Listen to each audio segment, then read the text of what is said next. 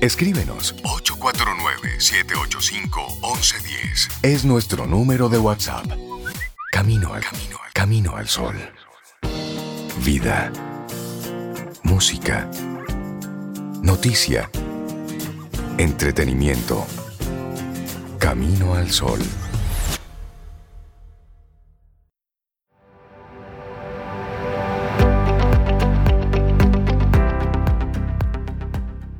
Necesitamos personas que nos den su opinión.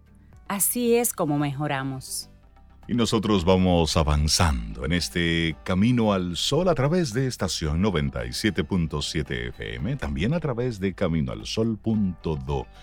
Y le damos los buenos días, la bienvenida a Isabela Paz, una mujer que está feliz, que está jugando, que está siempre en, el lado divertido de la vida. ¿Sí? Hola Isabela, buen día, ¿cómo estás? Hola Isabela, buen día. Hola, buenos días. Eh, ¿Cómo estás? Muchas gracias. Una vez más aquí con ustedes para desarrollar temas, temas, eh, no sé si son tan felices, pero bueno, el resultado de llegar a la, de, desmontar creencias, comportamientos que hacemos de manera automática, pues siempre nos va a conducir a vivir en paz, en serenidad y por supuesto más felices, de sin duda. Nunca es pues más oscura la noche que cuando va a amanecer. Y eso es lo que, lo que sucede en ese tipo de, procesos. Hay momentos de, mucha tensión, pero luego... Es correcto. es correcto. Por eso yo, yo soy una enamorada de los procesos, porque son dolorosos, pero los procesos siempre nos llevan a esa plenitud que está diciendo Rey. Oye, hemos empezado muy profundos. muy profundo. Porque el tema, el tema que les traigo para variar cualquier parecido con la vida real es pura coincidencia, la mía al menos. Y acuérdense que siempre les digo que comparto temas muchos que a mí me tocan, que me tocan bregar con ellos. Y hoy les traigo el tema de la comparación tóxica. Es decir, y bueno, y no es ni siquiera la comparación tóxica, todas las comparaciones son tóxicas, así que el título de hoy es ¿Comparas a tus hijos? Pues fíjense, mm, desde que nosotros nacemos, tenemos, siempre estamos muy pendientes y eso sí, les se los puedo decir porque aparte tengo hijos, pero también he manejado muchos padres a lo largo de 18 años de, práctica, no, más de 18, como 20 y algo, no lo voy a decir mucho. y entonces, pues yo sé que es una conducta que todos los padres y todas las madres caemos. Desde que nace el bebé, estamos viendo otros bebés para ver, es como que si el otro bebé nos va indicando si nuestro bebé va bien o mal en su desarrollo. Mm. Entonces empezamos a que dágate al tuyo, si tú lactas, si esto, y empezamos a comparar. Bueno, esto aparentemente pudiera ser algo inocuo, sin embargo, este, hay un tipo de padres, y creo que no es solo un tipo de padres o madres, sino que todos caemos ahí en una continua comparación. Y estas, estas conductas se van intensificando cuando los niños van creciendo y entonces vamos encontrando parámetros comparativos que junto a una sociedad muy competitiva pues nos lo alimenta y nos lo alberga, porque eh, la comparación va de la mano con la competitividad, ¿no? Entonces, pues yo voy comparando a qué edad empezó a leer el tuyo, escribir, el mío a los cuatro, eh, ay, el tuyo a los seis, pues esta tarde, ay, el mío habla cinco idiomas, ¿cuántos idiomas habla tuyo? ¿Y qué deporte? El mío es el mejor futbolista. Y es una, los niños se convierten en una prolongación de nuestra propia autoestima lastimada, porque detrás de estos comparadores tóxicos, lo que hay es una gran autoestima dañada. Lo que pasa es que no se no se percibe, ¿no? Porque si yo como mamá estoy en, competencia continua y eso voy proyectando al, niño, pues aparentemente pudiera, pudiera dar la apariencia de que soy una persona segura, pero definitivamente el mensaje de la comparación la comparación, quiero decirles que es un veneno muy grande para la autoestima. La comparación, cuando se convierte en esta manera, y, lo más grande es que cuando nos convertimos en padres y madres, por eso es que siempre insisto que si tenemos hijos, tenemos que trabajarnos porque nuestros hijos son una proyección de todos nuestros asuntos no resueltos. O sea, como nos relacionamos con nuestros hijos, eso es un reflejo, no solo con nuestros hijos, evidentemente con todo el mundo, es un reflejo de cómo yo me relaciono conmigo misma. Entonces, ¿qué, ¿cuál es el asunto con la comparación? Cuando yo te comparo, nunca nada es suficiente. Cuando yo te comparo, nada de lo que haga, o sea, es una batalla perdida anticipadamente, porque si tú me traes un 98 y tu mejor amigo trajo un 100, yo voy a decirte que por qué tú no trajiste un 100. De la mirada comparativa. Que si tú lograste tal acceso a tal universidad, yo estoy en ese momento de la universidad, sea, mi hijo ya se graduó. Entonces, ¿por qué el otro se va a tal universidad o a tal país y tú no? Entonces, es una insatisfacción continua, es una trampa mortal que a la que nunca llegas a la meta. Porque la batalla sucede en tu cabeza. Isabela, estamos hablando en este caso de viendo todo esto de la comparación desde los padres, pero ¿cuál es el efecto que tiene en los hijos? el crecer, desarrollarse bajo ese ambiente tóxico. Es que eso mismo que, está, que estoy contando con los adultos es lo mismo que pasa. Porque el que compara a su hijo o a su hija, tenlo por seguro que se compara a sí mismo. Entonces, cuando yo me comparo, yo nunca puedo disfrutar mis logros. Si yo me comparo, porque siempre hay algo nuevo, siempre hay alguien que lo va a hacer mejor que tú. Ese es el mensaje. Entonces, fíjate, si eso es conmigo como adulta, imagínate el efecto de los niños. ¿Cuál es el efecto? Primero, un mensaje de rechazo. ¿Por qué? Yo no te acepto como tú eres. Es más, tú eres, yo no te amo por lo que tú eres. ¿Entiendes? Yo te amo por lo que tú haces. Pero no solo eso, por lo que tú me representas. Óyeme si esto tiene tela por donde cortar.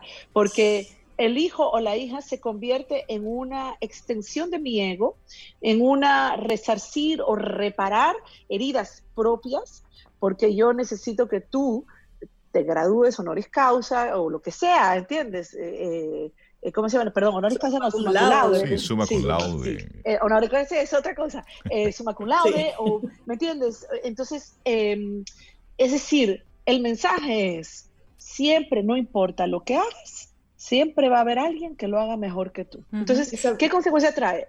Tú te defines por el hacer de otro. Dime, Sobeida, tú ibas a preguntar. Eh, pero eso que tú dices, que, es terrible, nuestros padres lo hicieron a lo que compararon, eh, pensando que lo hacían bien, pensando que tal vez es una forma de motivar, pero ¿cuál sería entonces la forma sana de motivar a, a un niño, una niña? Claro, nosotros eh, lo primero es que, y retomo lo que iba diciendo para contestarte, cuando comparamos, estamos, nuestra valía, nuestro valor propio, está en función de otro. Entonces, lo ideal es que los niños tengan la valía por sí mismos, o sea, un valor intrínseco, que desarrollen una autoapreciación. ¿Qué pasa? Que cuando los adultos no tenemos eso, que ese es el tema siempre y forever and ever. o sea, eh, los adultos es el tema siempre. Entonces, es muy difícil transmitirle a mi hijo la autoapreciación. Ahora, ¿qué podemos hacer? Primero es, lo primero es tomar conciencia de estos patrones de conducta que son en automático, que nos vuelven amargados, insatisfechos, que nos impide amar incondicionalmente, que nos impide reconocer a nuestro hijo por lo que son el mensaje no es que tú vales por lo que eres, sino por lo que tú haces. Y eh, los vamos este, a acompañar, o sea, los vamos eh, también construyendo en esa mirada. Entonces, ¿qué podemos hacer? Lo primero, todo lo que hagamos con ellos, lo primero lo tenemos que hacer con nosotros mismos. Entonces, yo tengo que aceptar que yo tengo esta disfunción, que yo me trato así, que yo me vivo comparando, no es justo, no es justo para mí compararme. Nunca, no hay nadie como yo, ni hay nadie como mi hijo o mi hija, no existe otro, somos seres únicos. Entonces, lo primero es aceptarme y aceptar a mi hijo como es. Pero es que si yo, o sea, si, por ejemplo, esto es tan íntimo y tan, y está tan ligado a un modelo emocional, a un modelo afectivo, que si yo quiero cambiar algo en mi hijo o, quiero cambiar esto para que no le salpique a mi hijo, yo tengo que hacer esos ajustes conmigo. Entonces, lo primero es, pues, conectar a mi hijo con su, cuando haga algo, con cómo se siente él. Muchas veces nosotros, ah, qué bien lo hiciste, pero lo que hay que tratar de favorecer es que él le dé el valor. Por ejemplo, cuando un niño viene con un dibujo, ¿qué te parece? ¿Qué te parece a ti? Isabela. O sea, los discursos verbales sí. Hay personas que tienen, que vienen con una actitud competitiva.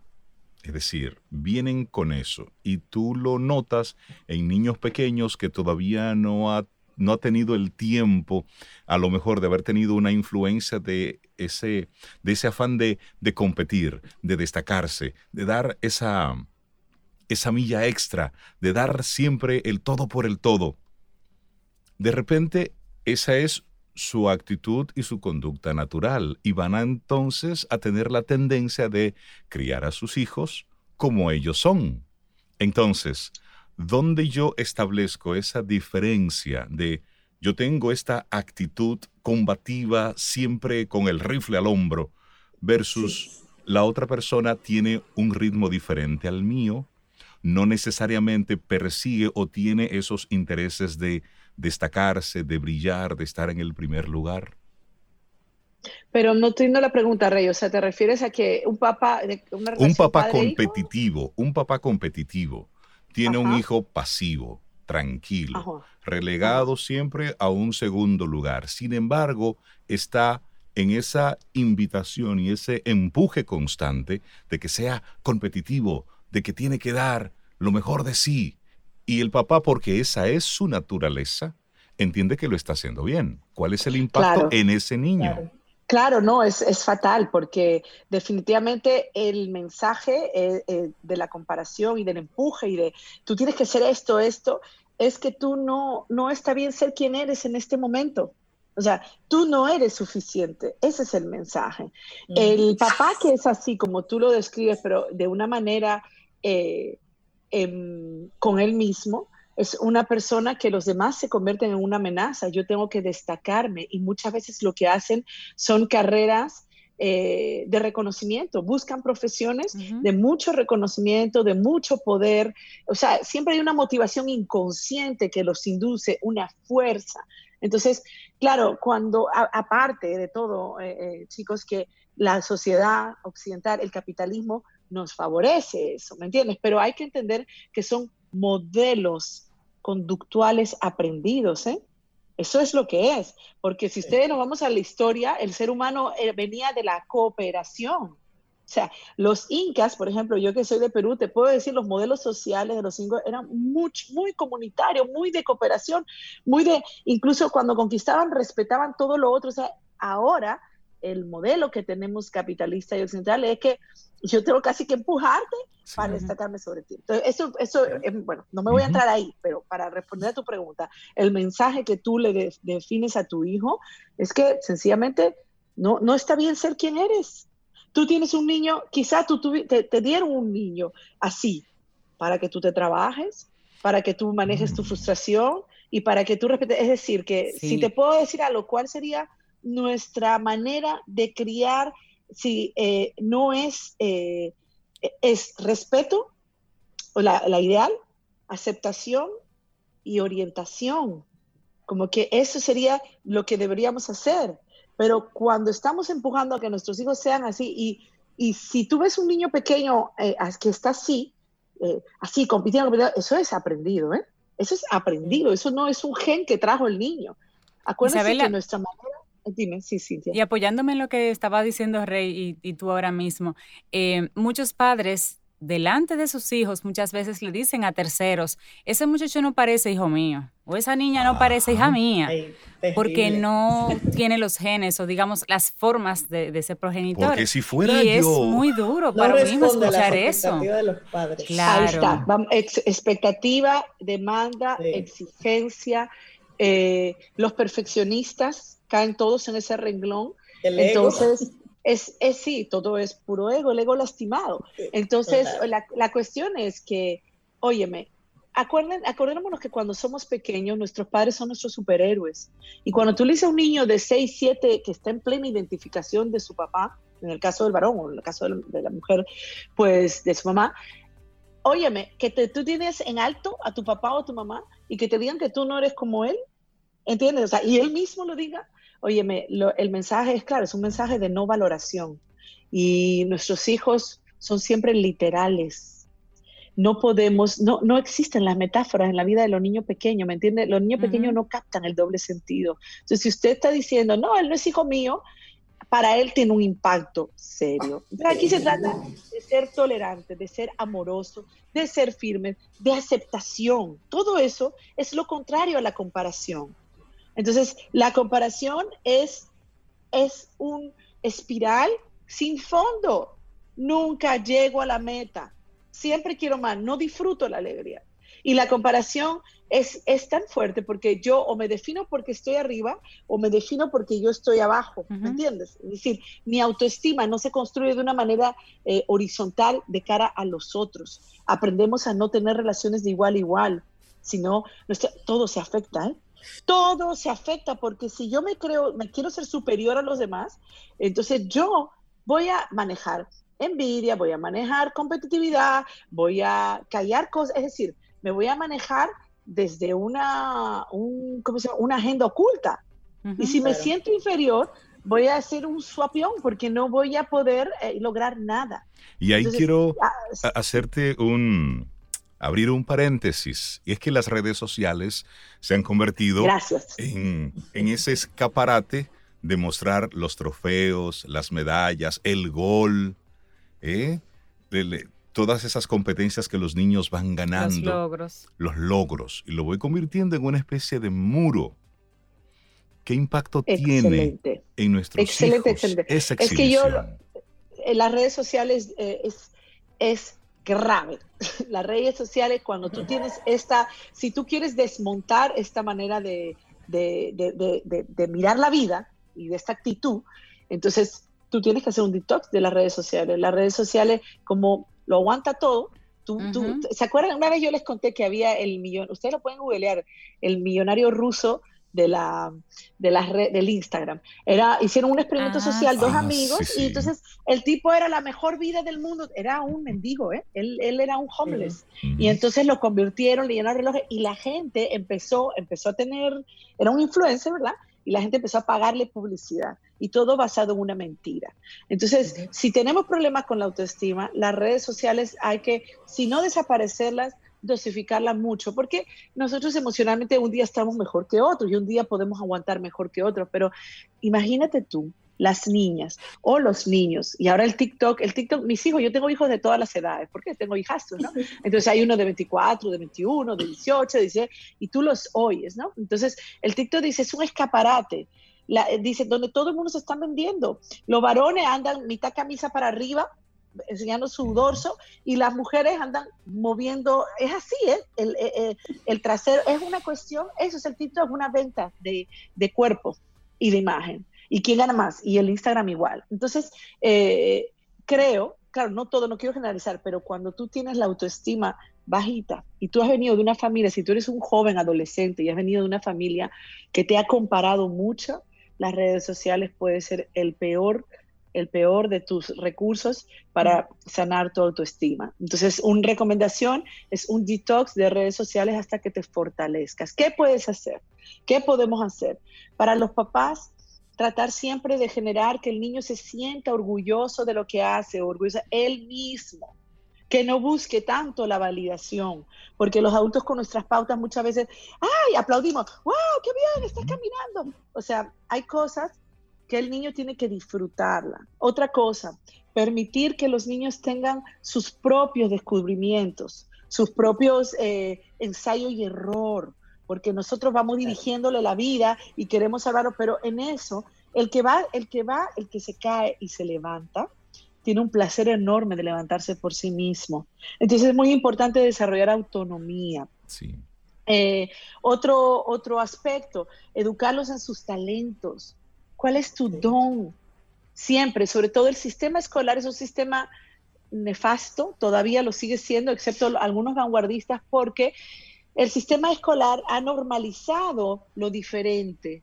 Es decir, ha, perdón, ha homogeneizado lo diferente. Todos los niños tienen que leer a los seis años, sino a los cinco, sino a los cuatro. Mentira.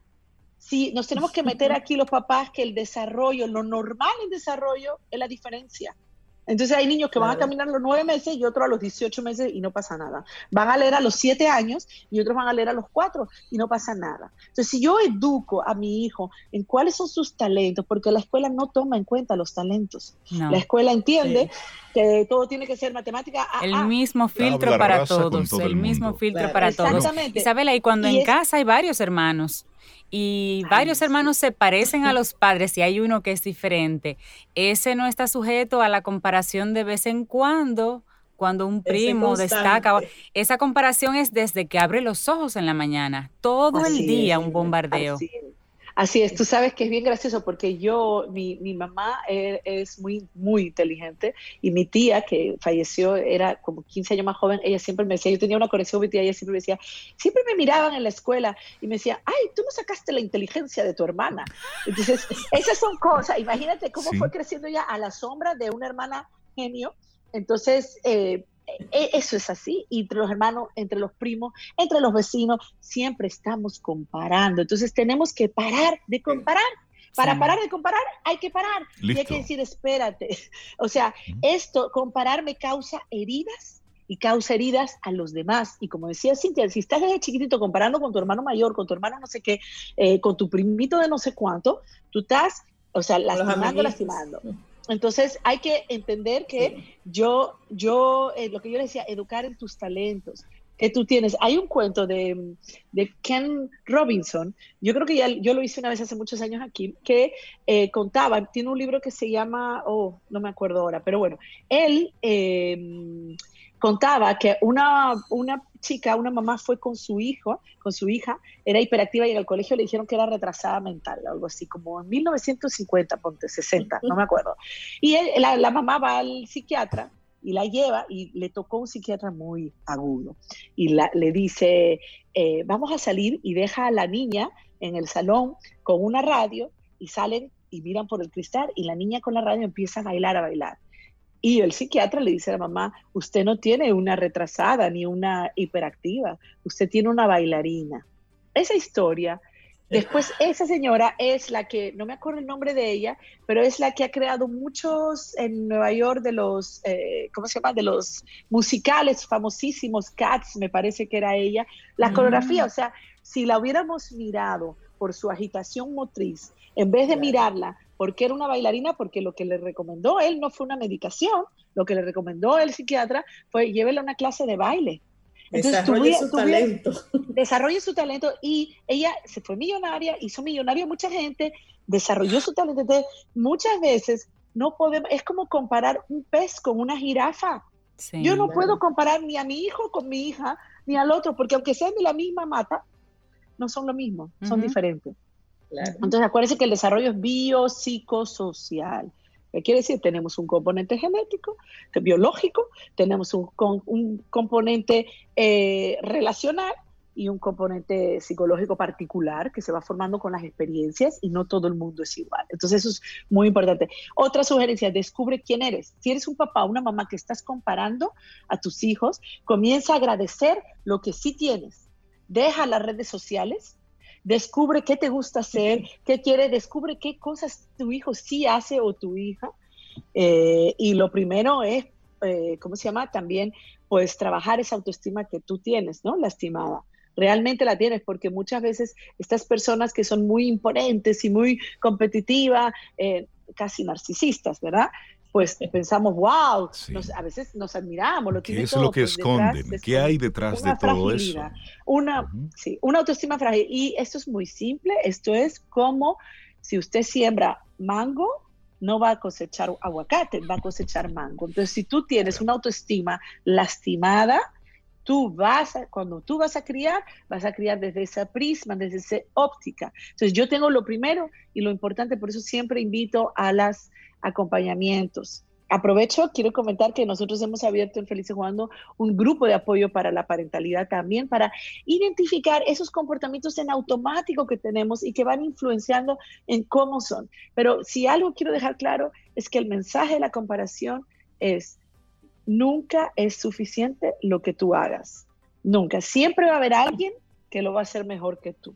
Entonces es un mensaje mortal para la autoestima de los niños y de nosotros. Isabela que con Paz. eso Muy bueno el tema. Excelente. Pone en, en perspectiva muchas de las cosas que estamos viendo. Sí, sí, sí. Y luego, al final, tenemos una vida para ser vivida en felicidad, con alegría. Y al tener esa etiqueta de competencia, debo ser mejor que, debo hacerlo más rápido, más fuerte, con más energía, pues nos vamos simplemente perdiendo el camino. Y eso son cosas que la traemos, nos hacen daño y de manera consciente o inconsciente se la estamos inyectando a nuestros hijos. Por eso, Isabela, muchísimas gracias por traer este tema en el día de hoy. Me Esas comparaciones tóxicas. Me gustó mucho, Isabela, que no solamente lo vemos desde el prisma de cómo podemos hacerlo mejor como padres, cómo podemos mirarnos a nosotros mismos como personas, sino que también ya de adultos, que estamos en entornos con los que a veces tenemos conflicto, personas Sí. en nuestro entorno, ya podemos también entender un poquito por qué fulano de tal o fulana de tal es como es conmigo o hacia mí. Ya yo entiendo que no es conmigo, que es una situación de la persona y eso también ayuda, o sea, este tema creo que ayuda a resolver varias cositas de, de manera colateral también, para entender a otros. Por lo menos Qué ponernos en bonita sus la zapatos. conclusión. Sí. Un límite claro, no te compares ni compares a nadie, no uses la comparación, o sea, ese tiene que ser nuestro autolímite. Cero comparación. Así que- Somos Sí. únicos. Listo. Hashtag. Somos únicos. Que tengas un preciosísimo día, ¿eh? un abrazote. Igualmente, abrazo. Bye. Gracias.